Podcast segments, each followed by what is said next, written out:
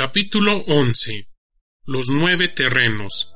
El maestro Sun dijo, Atendiendo al arte del uso de las tropas, hay terrenos de dispersión, terrenos marginales, terrenos de confortación, terrenos de encuentro, terrenos de convergencia, terrenos de diligencia, terrenos peligrosos, terrenos cercados y terrenos mortales. Cuando se combate en territorio propio, se trata de un terreno de dispersión.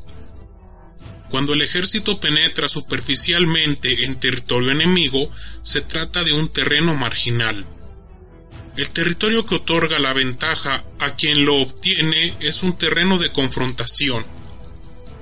El terreno que es accesible tanto para uno mismo como para el enemigo es un terreno de encuentro. El terreno que pertenece a varios países y que si se obtiene en primer lugar asegura el apoyo de todo el mundo en un terreno de convergencia. Cuando las tropas penetran profundamente en un territorio enemigo, dejando a sus espaldas muchas ciudades y poblaciones, se encuentran en un terreno de diligencia. Atravesar montañas y bosques, pasajes estrechos y accidentados, pantanos y ciénegas, y, en general, vías difícilmente transitables, en eso consiste un terreno peligroso. El terreno al que se accede a través de un estrecho desfiladero y cuya salida es tortuosa y que permite a unos pocos hombres atacar el grueso de nuestras tropas es un terreno cercado. El terreno en el que sobrevivirás si luchas hasta el agotamiento y en el que perecerás si no lo haces es un terreno mortal. Por lo tanto, en terreno de dispersión evita combatir. No te detengas en terreno marginal. En terreno de confortación no ataques al enemigo.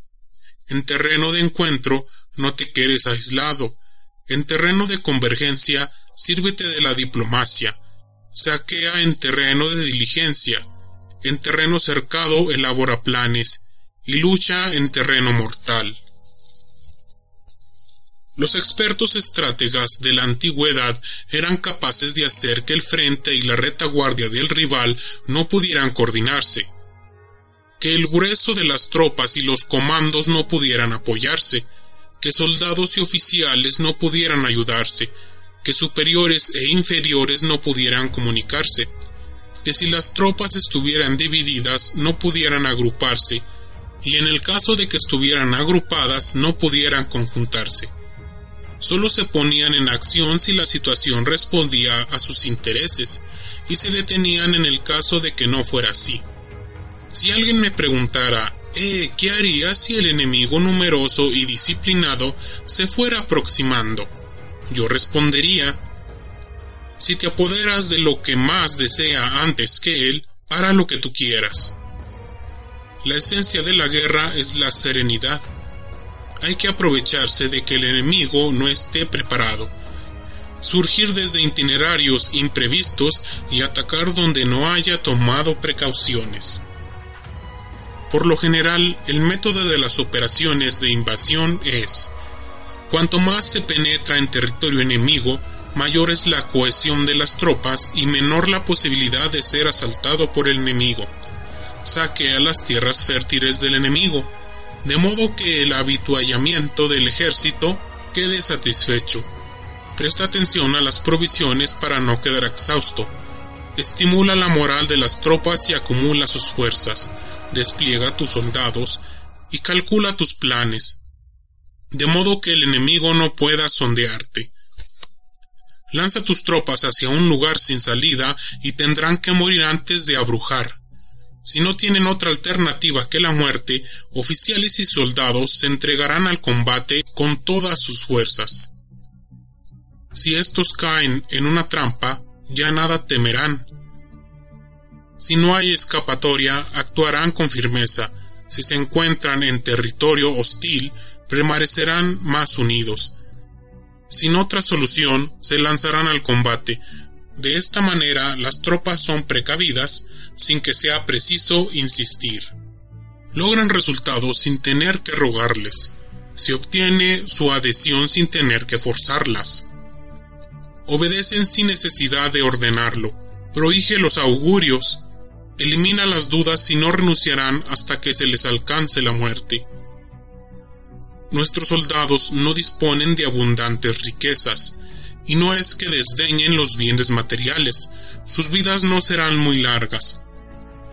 Y no es que desprecien la longevidad, el día en que se recibe la orden de desplegar el ejército, las lágrimas de los oficiales y de los soldados que permanecen sentados humedecen sus solapas y recorren las mejillas de los que se encuentran tendidos. Pero una vez lanzados hacia una situación sin salida, se batirán con el coraje de un Shu o un Yui. Por lo tanto, el experto en el uso de las tropas se asemeja a la serpiente Shuairan del monte Yen. Si se le ataca la cabeza, la cola acude a su ayuda. Si se le ataca la cola, la cabeza acude a su ayuda. Si se le ataca el centro, acuden tanto la cabeza como la cola. Si me preguntaran, ¿es posible hacer que las tropas sean como la serpiente Shuairan? Mi respuesta sería, sí, es posible. Los hombres de Wu y de los Yue se odian mutuamente, pero si, al atravesar un río en la misma embarcación, irrumpe una tormenta, se prestarían auxilio unos y otros como lo hacen la mano derecha y la mano izquierda. Por esta razón, depender de que se trabe a los caballos y se entierren las ruedas de las cuadrigas no es suficiente. La virtud de la gestión política procura la unificación del coraje. El principio de la explotación del terreno hace que tanto los fuertes como los débiles proporcionen resultados. De este modo, el experto en el uso de las tropas hace que éstas vayan unidas de la mano como si fueran una sola persona, gracias a que las ubica en una posición sin escapatoria. En los asuntos militares, el general del ejército debe ser imperturbable, para ser impenetrable, estricto, para imponer orden, debe ser capaz de embolatar la percepción de sus oficiales y de sus soldados para que permanezcan en la ignorancia. Modifica sus objetivos, altera sus planes, de modo que nadie logre reconocerlo. Traslada sus campamentos, toma rutas sinuosas, de forma que nadie puede preverlo cuando llega el momento de conducir las tropas al combate, actúa como quien ordena trepar hasta un alto y luego retira la escalera. Penetra profundamente en territorio enemigo y acciona el gatillo. Incendia las embarcaciones y agujerea las marmitas. Es como el pastor que maneja su rebaño de ovejas de un lado para otro, sin que éstas sepan a dónde se dirigen la tarea del general consiste en reunir a las tropas del ejército y en lanzarlas al peligro. Las variantes de los nueve terrenos, las ventajas del despliegue o del repliegue y los principios que rigen los sentimientos humanos deben estudiarse con la máxima atención. Por lo general, el método de las operaciones de invasión es cuando más se penetra en territorio enemigo, mayor es la cohesión de las tropas. Cuanto más superficial es la penetración, mayor es su dispersión. Una vez que el ejército abandona su país y atraviesa sus fronteras, se encuentra en un terreno de aislamiento. Cuando la región dispone de vías de acceso en las cuatro direcciones, se trata de un terreno de convergencia. Cuando se ha penetrado profundamente en país enemigo, se trata de un terreno de diligencia. Cuando solo se ha penetrado superficialmente, se trata de un terreno marginal. Cuando se tienen sólidas posiciones enemigas detrás y un desfiladero estrecho enfrente, se trata de un terreno cercado. Cuando se está en un lugar sin escapatoria, se trata de un terreno mortal.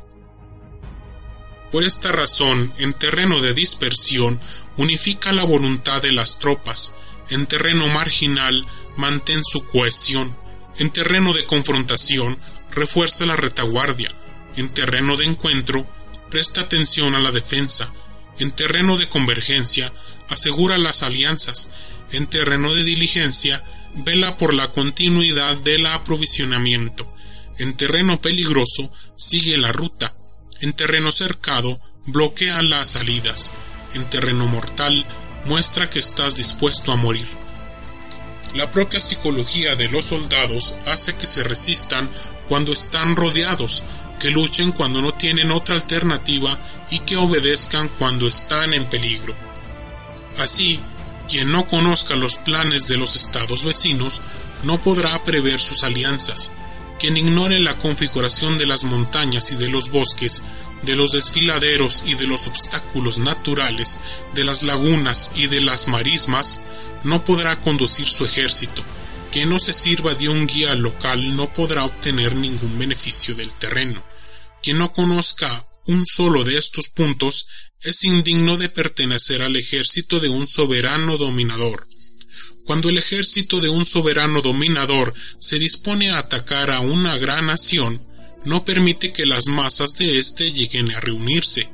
Cuando se dispone a ejercer su autoridad sobre su adversario, impide que los otros se alíen con él. Por esta razón, no hace nada por obtener el apoyo diplomático de otros países, ni mantiene a los poderosos, sino que, confiando en sí mismo, ejerce su autoridad sobre el adversario, de modo que conquista sus ciudades y derroca su gobierno. Otorga recompensas que no están recogidas en la ley. Da órdenes que no están contempladas por la administración política y dirige las masas de su ejército como si fueran un solo hombre. Se ocupa de que cumplan los objetivos sin darles explicaciones se encarga de que obtengan beneficios sin mencionarles las dificultades. Los envía a un terreno peligroso y es así como llegan a sobrevivir. Los introduce en terreno mortal y es así como llegan a subsistir. Coloca a los hombres en dificultades y de este modo convierte en la derrota en victoria.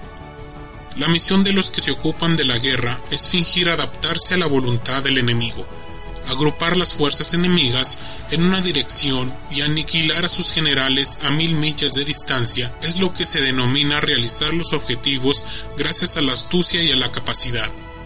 Por esta razón, el día en que se decide declarar la guerra, cierra las fronteras, anula todo salvoconducto, rompe relaciones con los emisarios enemigos y ultima tu estrategia en la sala de mapas del templo ancestral. A la mínima oportunidad que ofrezca el rival, atácalo con certeza. Apodérate de lo que desee antes que él, ocultándole el momento elegido para atacar. Revisa tu estrategia de acuerdo con los movimientos del adversario, para decidir el desencadenamiento del combate. Por lo tanto, preséntate primero tímido como una virgen, y en cuanto el enemigo te abra su puerta, actúa rápido como una liebre sin dejarle opción a que se resista.